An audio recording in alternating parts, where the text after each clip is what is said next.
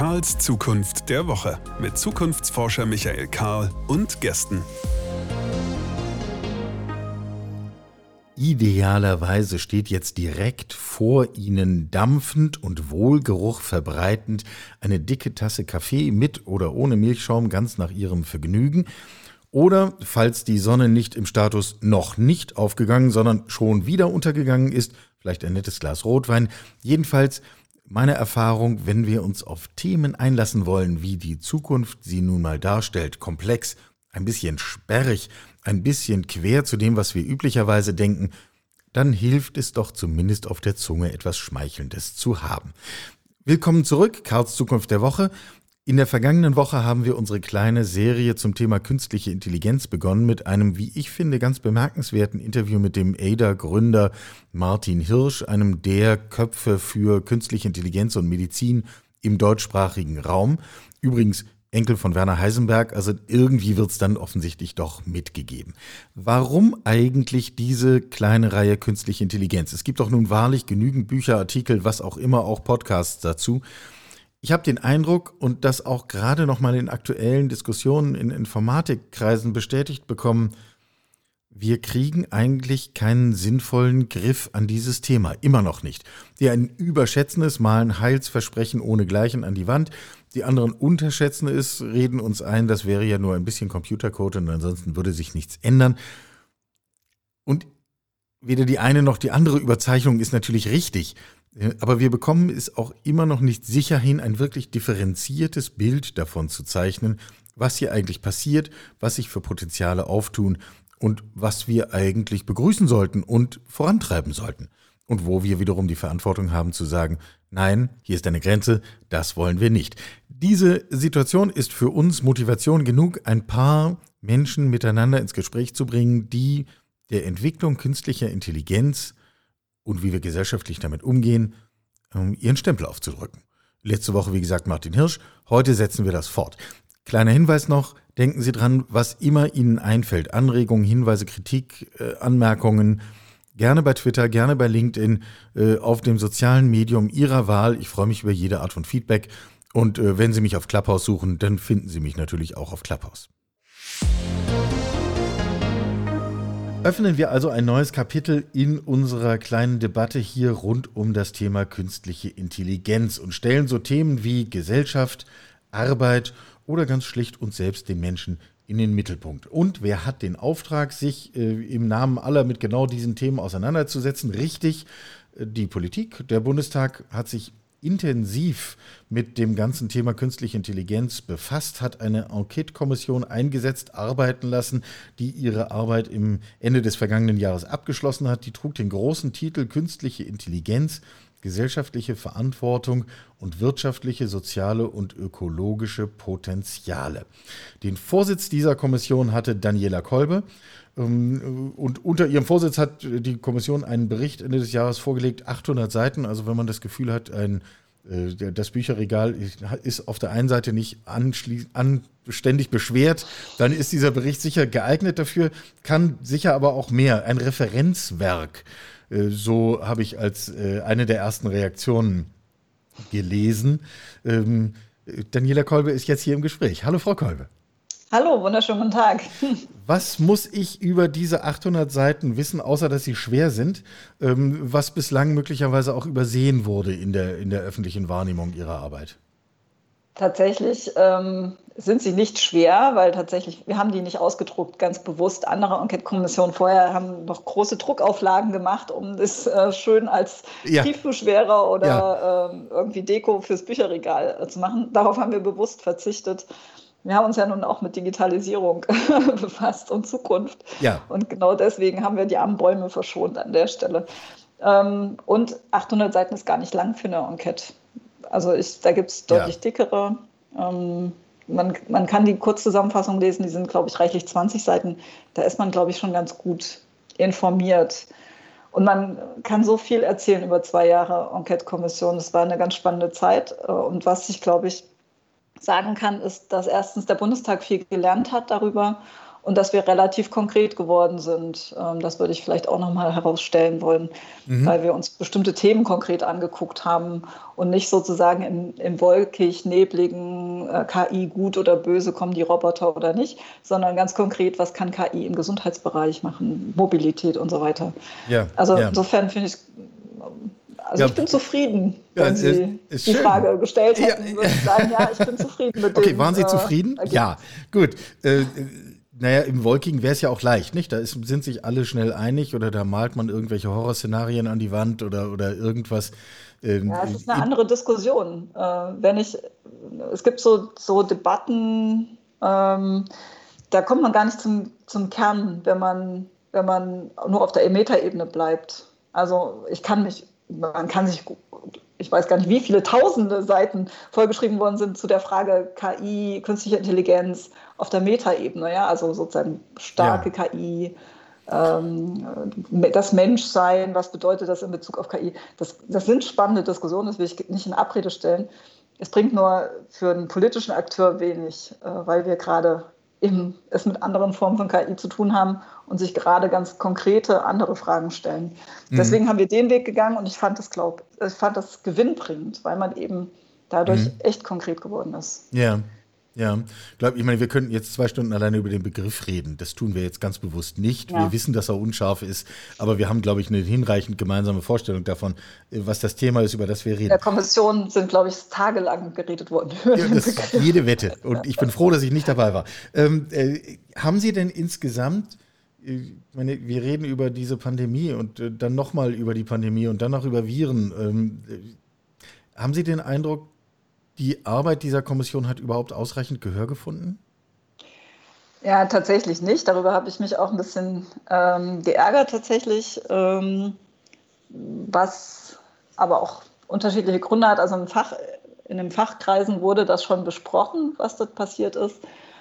Ähm, vielleicht waren wir zu, zu, sanft, auch die Konflikte in die Öffentlichkeit äh, zu tragen. Das hilft immer dann bei der medialen Wahrnehmung. Klar. Ich habe auch, den, hab auch den Eindruck, dass tatsächlich viele Journalistinnen und Journalisten da noch gar nicht so firm sind in dem Thema, sodass sie sich da nicht so sehr herangetraut haben, sich das mal inhaltlich tiefer anzugucken, sodass ich mir mehr Resonanz auf jeden Fall gewünscht hätte. Aber es hat an anderen Stellen eine Resonanz äh, bekommen. Also wir haben zum Beispiel festgestellt, dass äh, die Bundesregierung äh, ihre Überarbeitung der KI-Strategie yeah. zurückgestellt hat und sozusagen der Enquete-Kommission tatsächlich den Vor die war de facto fertig, ähm, mhm. wurde dann immer weiter verschoben. Äh, dann kam erst der, der Bericht der Enquete-Kommission und dann haben wir eine Überarbeitung der KI-Strategie äh, gesehen, die sich sehr stark auch, äh, die sehr stark referenziert hat auf den Enquete-Bericht, also immer wieder Bezug genommen hat. Das fand ich spannend, also dass die Bundesregierung gesagt hat, ja, wir warten jetzt erstmal, was genau die, das Parlament hier sagen will und äh, beziehen uns darauf. Das ist äh, eine erstaunliche Botschaft, die aber zu einer anderen Wahrnehmung von mir passt. Äh, die, es gab ja eine Vorgängerfassung dieser KI-Strategie der Bundesregierung, die unter uns, hört ja keiner zu, ziemlich lausig war, wo auch äh, ziemlich naive Vorstellungen verbreitet wurden, wir könnten KI zum Exportschlager machen und solche furchtbaren Begriffe tauchten darin auf. Die sind jetzt in der aktuellen Fassung alle nicht mehr da. Also man hat schon das Gefühl, hier hat ein Reifungsprozess eingesetzt. Deckt sich das mit Ihrem generellen Eindruck, dass unter denen, die eben den Auftrag haben, über Weichenstellungen nachzudenken, hier schon auch ein stärkerer Reflexionsprozess stattgefunden hat? Das deckt sich mit meiner Wahrnehmung auch dadurch, dass es eben seit der ersten äh, KI-Strategie der Bundesregierung konkreter geworden ist. Die einzelnen ähm, Ministerien haben die einen mehr, die anderen weniger die, die Projekte umgesetzt, die da beschrieben worden sind und hatten einen Lernprozess und hatten nach meiner Wahrnehmung auch durchaus einen Reibungsprozess äh, zwischen den Ministerien, also Wirtschaft und Arbeit, mhm. haben durchaus miteinander äh, sich gerieben. Und das hat, glaube ich, auch mit zu diesem Reifungsprozess, den ich auch wahrnehme, äh, beigetragen, dass man auch da konkreter wird und sich auch feststellt, bestimmte Sachen ähm, klappen gut, eben Beratungsinfrastrukturen werden angenommen und als, als sehr positiv wahrgenommen. Auch das, ähm, ähm, das Observatorium im BMAS, Mhm. Also, da gibt es ja ein KI-Observatorium, was sich anguckt, was bewegt sich durch KI. BMAS muss man vielleicht noch einmal dazu sagen, ist das Bundesministerium für Arbeit und Soziales. Genau, genau. Ähm, das wirkt ähm, und gibt halt auch gibt erstmal auch Infos Richtung, in Richtung des Ministeriums und man spürt auch, okay, das ist dort dieser Think Tank und das Observatorium ist im, im, Arbeitsministerium sehr weit oben angebunden. Also es wird für wichtig genommen, das Thema Zukunft der Arbeit. Und das hat auch durchaus eine, eine Rückwirkung. Also ich war überrascht, wie viel sich da bewegt hat in den zwei Jahren, auch in der Bundesregierung. Ja, das ist jetzt wirklich eine erfreulich positive Botschaft, äh, die wir jetzt mal auch festhalten, weil man muss ja auch mal positive Botschaften festhalten. Äh, gut, aber gehen wir von da einen Schritt weiter. Ähm, mit all diesem Reifungsprozess im Hintergrund und den zahlreichen Konkretionen, die Sie diskutiert, ausgewertet, bewertet, erwogen haben, was sind denn die wichtigsten gesellschaftlichen Probleme, wo Sie sagen würden, das werden wir mit dank des Einsatzes künstlicher Intelligenz besser oder überhaupt erstmals lösen können? Naja, wir sind in Pandemiezeiten, da fällt mir natürlich als erstes äh, das Thema Gesundheit ein. Ja. Also da sind die die Anwendungsmöglichkeiten gigantisch groß, auch tatsächlich Pandemien an sich, äh, ja, Impfstoffherstellung oder äh, Entwicklung, aber auch das Thema Kontaktnachverfolgung. Äh, da sind natürlich Mustererkennungssysteme, KI-Systeme, maschinelles Lernen ein wirklich probates Mittel. Ja, und äh, dazu haben sozusagen. wir auch tatsächlich aus aktuellen Gründen, finden Sie auch ein, dazu im Enquete-Bericht etwas, weil wir natürlich äh, das gesehen haben, ist nicht so sehr bezogen auf die Corona-Krise, sondern auf Pandemien äh, an sich. Da ist das Potenzial riesengroß. Aber auch wenn ich denke an Diagnostik, an Operationen, auch in der Pflege, Robotik, ähm, da ist ein Ries ist Riesenmusik drin, auch ähm, tatsächlich, äh, wo tatsächlich KI der Gesellschaft, dem Gemeinwohl helfen kann, im, im wirklich eng verstandenen Sinne.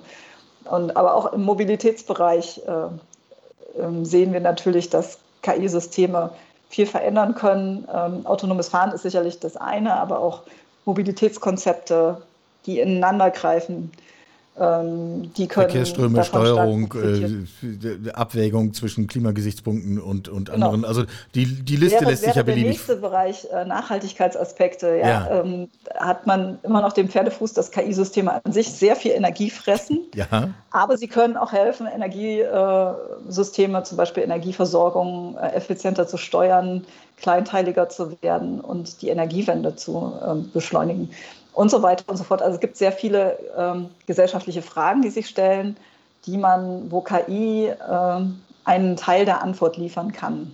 Mhm. Mhm. Und natürlich gibt es noch ganz viel äh, darüber hinaus. Ja, also ähm, es gibt ja auch äh, viele wirtschaftliche Potenziale, die, die man heben kann. Äh, wo, keine Ahnung, ich jetzt aber nicht direkt den gesellschaftlichen Nutzen vielleicht sehen würde, außer dass vielleicht gute Arbeitsplätze entstehen. Naja, gute äh, Arbeitsplätze und gesellschaftlicher Wohlstand äh, sind vielleicht zwei Dinge, die, die, die, nehmen wir da durchaus mit auf dieser Liste. Ja, genau. ähm, würden Sie noch, noch eine äh, Anmerkung zu Corona? Würden Sie die Annahme teilen? Wir diskutieren das bei uns immer wieder. Ähm, wenn wir eine anständige digitale Infrastruktur hätten und wenn wir in der Lage wären, die Potenziale, die sich hier fraglos zeigen, auch tatsächlich zu heben, müssten wir dann nicht in der Lage sein, all diese Holzhammermethoden, zu denen wir jetzt greifen müssen zur Pandemieeindämmung, beiseite zu legen und sehr viel präziser mit einer eher chirurgischen Präzision äh, der Pandemie wirklich an den Kragen zu gehen? Naja, also, ähm, also das weiß ich nicht genau. Ich, äh, man weiß immer nicht so genau, wie das die Zukunft bringt und was es für neue Pandemien bringt. Aber tatsächlich äh, was wir wissen, ist, dass wir gerade ähm, mit in so einer Phase eines exponentiellen Wachstums yeah.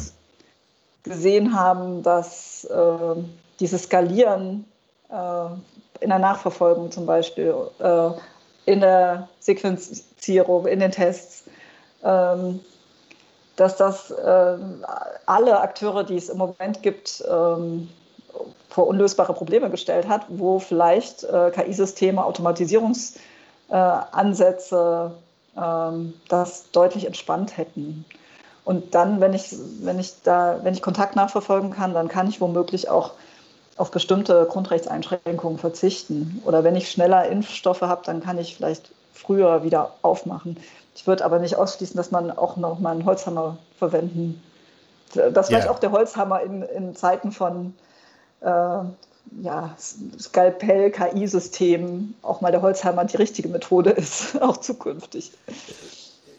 Insofern natürlich kluge Antwort, weil äh, wir wissen, die künstliche Intelligenz ist vieles, aber am Ende ein Werkzeug was uns einfach in die Lage versetzt, Dinge zu tun, die wir bislang nicht konnten. Das heißt ja nicht aber, dass es nicht auch andere Werkzeuge daneben gibt. Äh, ja. Das gehört immer zum ganzen Bild dazu. Völlig klar, wir wollen hier nichts glorifizieren. Äh, wie wohl natürlich hier sich Türen öffnen, die, von denen wir vor wie wenigen Jahren noch nicht wussten, dass sie überhaupt da sind.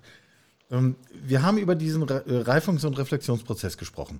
Und äh, Erkenntnis ist der erste Schritt. Der zweite ist ja dann die Frage, was machen wir denn daraus? Und wie gehen wir dann tatsächlich einen Schritt weiter? Mir hat sich eine Debatte eingeprägt, äh, an der ich am Rande beteiligt war im Bundeswirtschaftsministerium, wo ein Staatssekretär wiederum aus besagtem Arbeitsministerium saß und sagte, wir arbeiten gerade daran, den Einsatz von KI mitbestimmungspflichtig zu machen und äh, das Betriebsverfassungsgesetz zu erweitern, äh, damit nicht einfach jeder irgendwie hergehen kann und KI im Unternehmen einsetzen kann, ohne dass die Mitarbeiter das gut finden.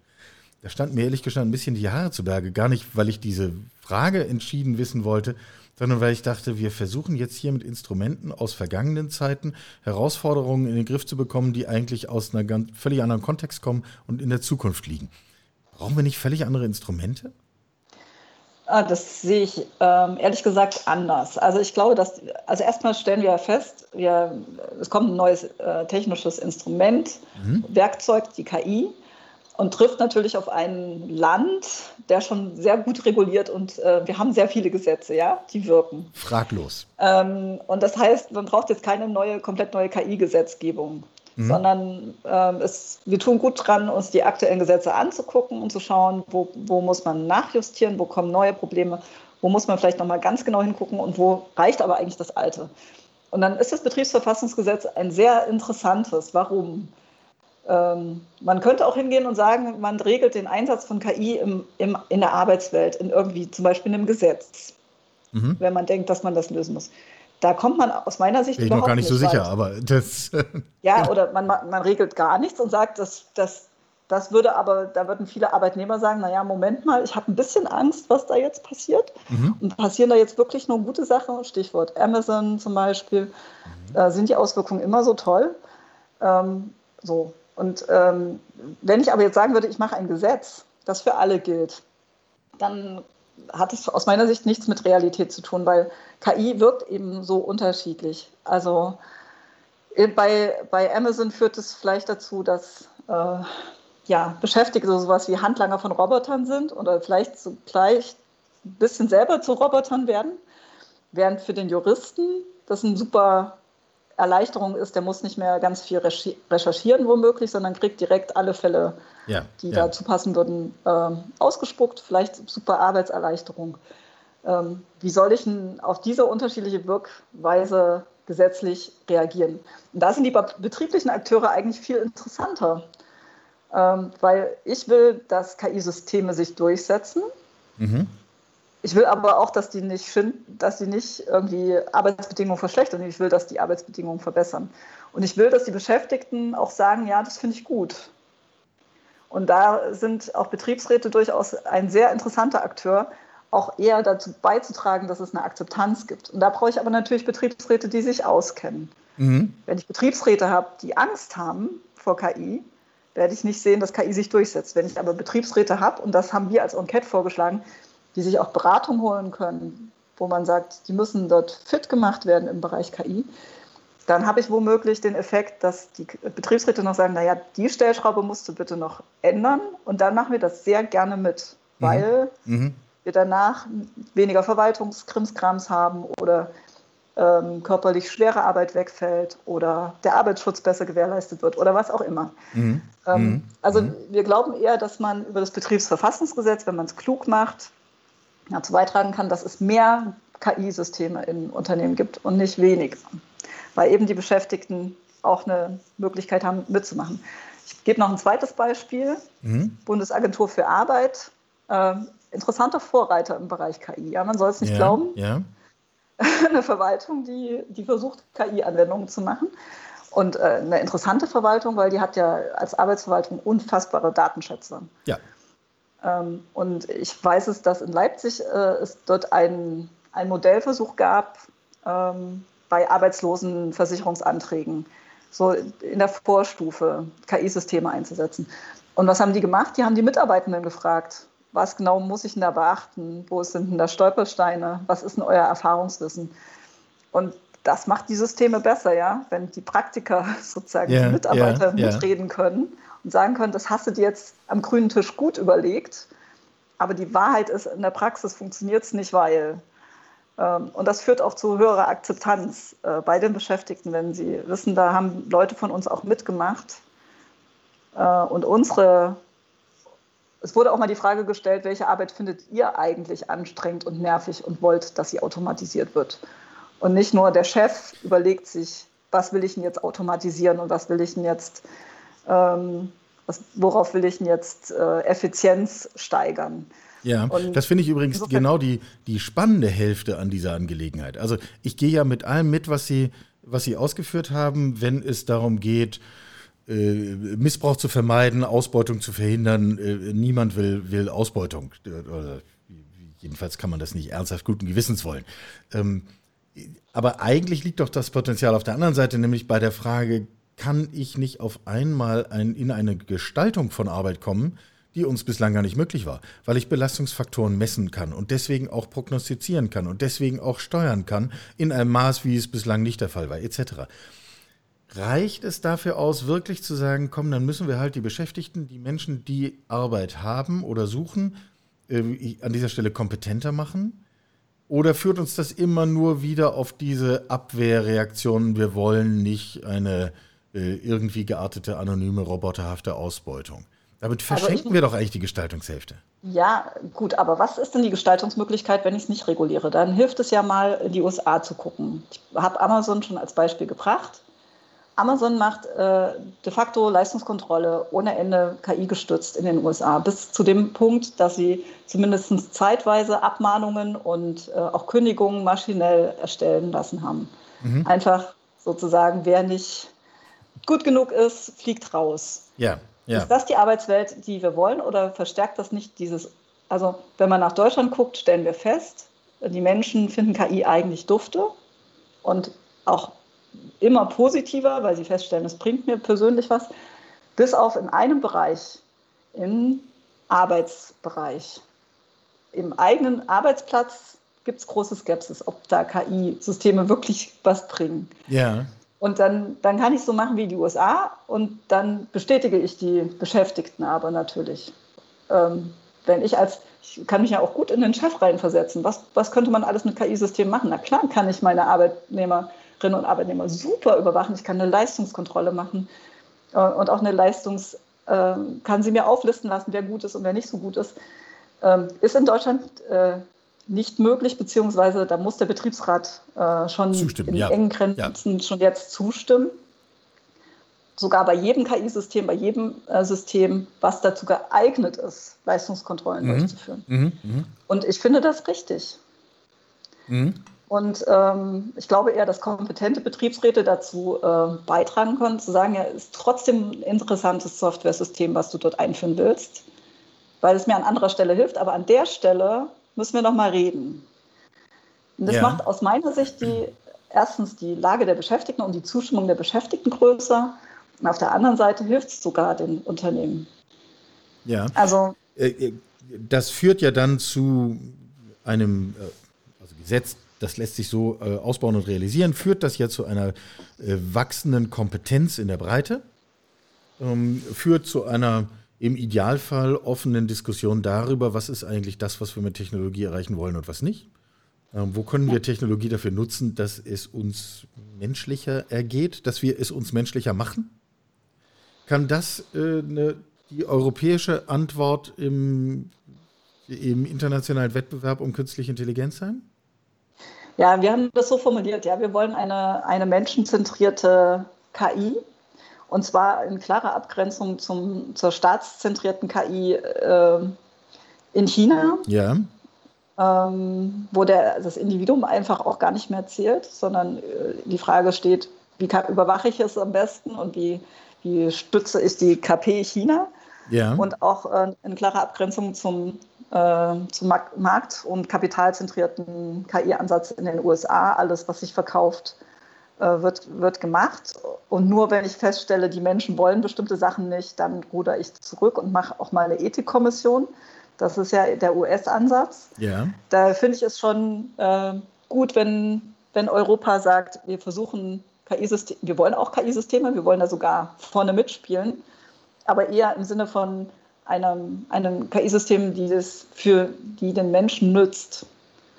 Und das scheint durchaus ja auch ein Marktargument zu sein.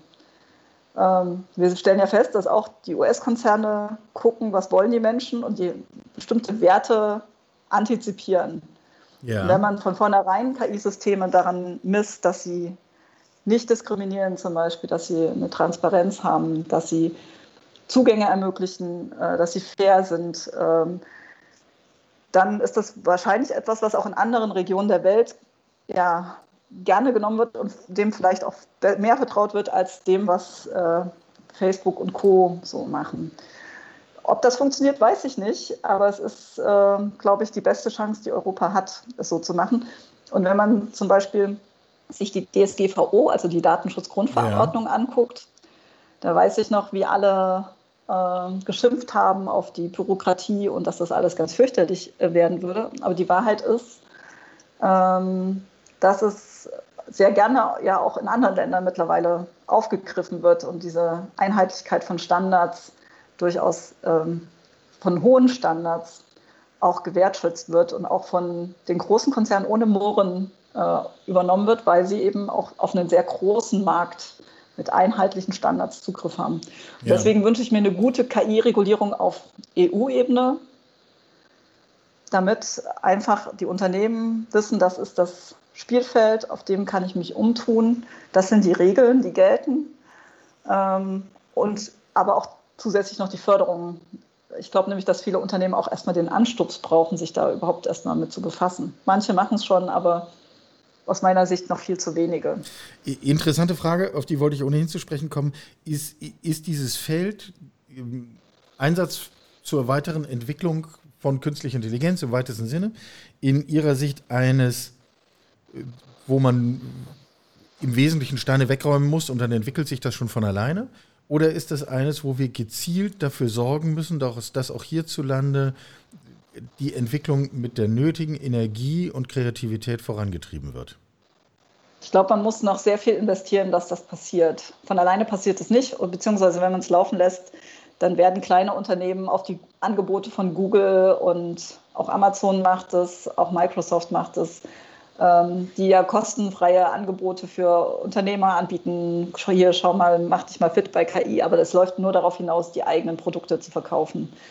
Ähm, und sowas möchte ich nicht. Ich möchte schon eine, stärkere Souveränität äh, haben oder mhm. auch eine stärkere Auswahlmöglichkeit. Und ich möchte Unternehmen, die sich bewusst entscheiden und nicht so sehr oder ja, oder die überhaupt erstmal anfangen, sich damit auseinanderzusetzen. Gerade in Ostdeutschland habe ich große Sorge, dass viele Unternehmen das vielleicht verschlafen, weil sie sich für zu klein halten oder denken, das hat nichts mit ihnen zu tun. Ähm, und dann ändern sich vielleicht äh, Marktbedingungen und sie, haben, sie können nicht mehr Wind halten. Das äh, ist meine große Sorge. Aber ich gebe mal lieber noch ein positives Beispiel. Ja, ja. Mir gefällt zum Beispiel gut, was die Stadt Leipzig macht. Ähm, die Stadt Leipzig hat ähm, ein relativ agiles Referat Digitale Stadt, mhm. ähm, was versucht, so Smart City-Ansätze zu fahren und auch verschiedene Datenpools, die es in der Stadt gibt, äh, zusammenzubringen in eine Plattform, um sie besser für, für alle möglichen gemeinwohlorientierten Aspekte, aber auch für wirtschaftliche zu nutzen. Und setzt dabei ganz bewusst eben nicht auf die Angebote der großen äh, Tech-Konzerne, sondern versucht es gemeinsam mit anderen großen Städten Hamburg zum Beispiel zu entwickeln. Und das finde ich ähm, sehr spannend, weil hier sich, ähm, ja, es geht hier um Datensouveränität, ja. Ja, was, na klar. Um den Schatz der Zukunft. Was, äh, schafft es eine Kommune, vielleicht im Verbund mit anderen Kommunen äh, zusammen, sich so ein Stück Souveränität da zu erhalten und selber fit zu werden im Bereich KI. Sowas, mhm. hoffe ich, strahlt auch aus, auch auf die Wirtschaftslandschaft ringsherum, die das vielleicht wahrnehmen. Ja, das ist ja so ein Gedanke, dass man so Ökosysteme schafft, in denen dann es äh, sozusagen sich gegenseitig und selbst befördert, nicht? Ähm, lassen Sie mich noch einen anderen Aspekt ansprechen. Jetzt hat sich hier ein wesentlicher Teil von Politik intensiv mit künstlicher Intelligenz beschäftigt. Was ist eigentlich das Anwendungsfeld künstlicher Intelligenz in der Politik selbst? Das haben wir ein bisschen ausgespart, vielleicht weil wir uns diese unangenehme äh, Frage nicht so wirklich stellen wollten. Aber natürlich haben wir ganz viel, ähm, äh, haben wir ein Interesse daran, dass KI-Systeme in der Verwaltung ähm, und das auch des Deutschen Bundestages stärker ähm, zur Anwendung kommen, ähm, sei es um Sicherheitsfragen zu klären, vielleicht auch äh, Cyberangriffe besser in den mhm. Griff zu kriegen, aber auch um effizientere Verwaltungsstrukturen hinzubekommen. Also da sehe ich schon Potenzial. Ähm, sicherlich auch wie bei Juristinnen und Juristen in Assistenzsystemen, die helfen. Ähm, wenn ich jetzt so drüber nachdenke, ich hätte ganz gerne auch so ein Assistenzsystem, was hilft, äh, auf die vielen Bürgeranfragen, die ich glücklicherweise bekomme, äh, adäquater antworten zu können, indem sozusagen yeah. man schon ein bisschen was Vorbereitetes hat, äh, was auch durchaus guckt, ja, weil vieles kommt ja wieder. Ja, also es gibt äh, durchaus eine ganze, und wo man dann noch aber persönlich und genau drauf guckt, was man vielleicht noch selber mit dazugeben kann. Mhm, mh. ähm, das fände ich eigentlich eine schöne KI-Anwendung, falls es falls jemand zuhört, äh, der das programmieren möchte. Ich hätte, hätte Interesse. Ich stelle da gerne den Kontakt her. Ähm, äh, äh, mich würde ja noch eine ganz genau, andere also Ebene interessieren. Also nat natürlich äh, unmittelbar einleuchtend, Kommunikation ist, glaube ich, äh, generell eher ein unterschätztes Thema, wo sich künstliche Intelligenz auswirken wird. Ähm, Beziehungsweise da sehen wir es ja als erstes, ne, weil Chatbots und so weiter äh, sind ja etwas, was was ein unglaubliches Potenzial bietet, ja. einfach ähm, mehr Kommunikation stattfinden zu lassen, die auf einem hohen Niveau stattfindet. Auf also, einem hohen Niveau und hoch individualisiert. Ähm, ja.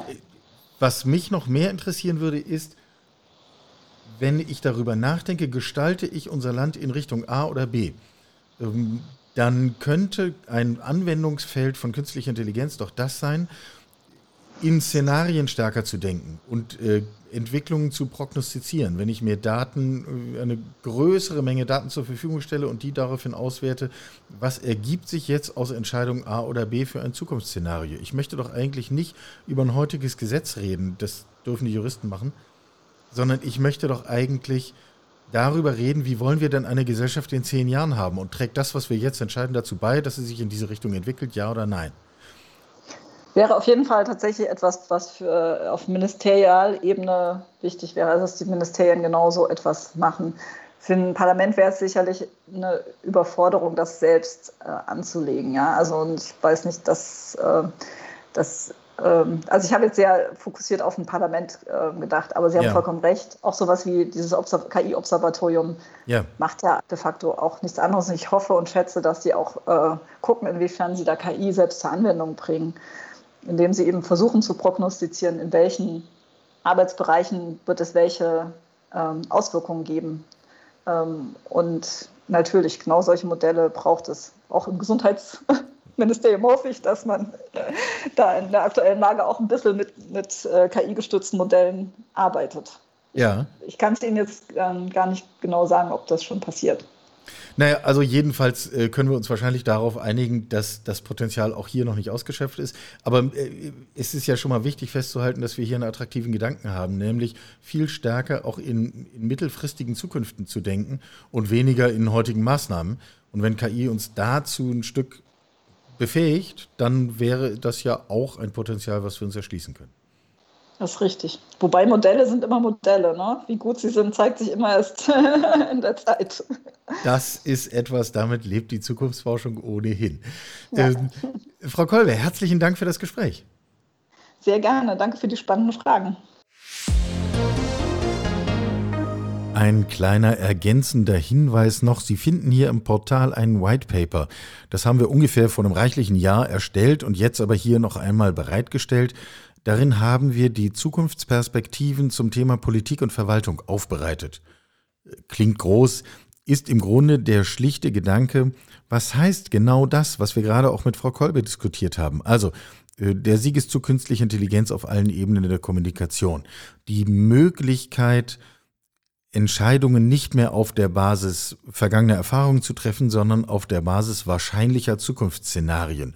Macht diese Entscheidung Szenario A, B, C wahrscheinlicher? Welches davon erscheint mir attraktiv? Was wollen wir tun? Äh, auch über so Fragen wie, wie verändert sich eigentlich unsere politische Kommunikation, wenn wir endgültig Fake und Fact nicht mehr voneinander unterscheiden können? Wenn es also kaum noch Sinn macht, von so etwas wie Verschwörungsmythen und ähnlichem zu sprechen, weil wir gar nicht mehr sagen können, was ist nun das eine und was ist nun das andere, oder jedenfalls nicht zu dem Zeitpunkt, wo sich etwas verbreitet und äh, seine Wirkungsmacht entfaltet. Also sehr spannende Gedanken, zwar gutes Jahr alt, bei neuerer Betrachtung aber von geradezu erschreckender Aktualität, auch wenn wir zum Beispiel Richtung Amerika schauen. Ähm, also laden Sie sich gerne runter, werfen Sie einen Blick rein und auch hier gilt, wir freuen uns wahnsinnig über Feedback. Und schon neigt sich auch diese Folge von Karls Zukunft der Woche wieder ihrem Ende entgegen. Schön, dass Sie dabei waren. Ich hoffe, wir konnten Sie intensiv mitnehmen in dieses Gespräch. Das ist mir wichtig, das ist mir ein Anliegen. Deswegen machen wir das hier, um das Thema Zukunft in einen breiteren Dialog zu bringen.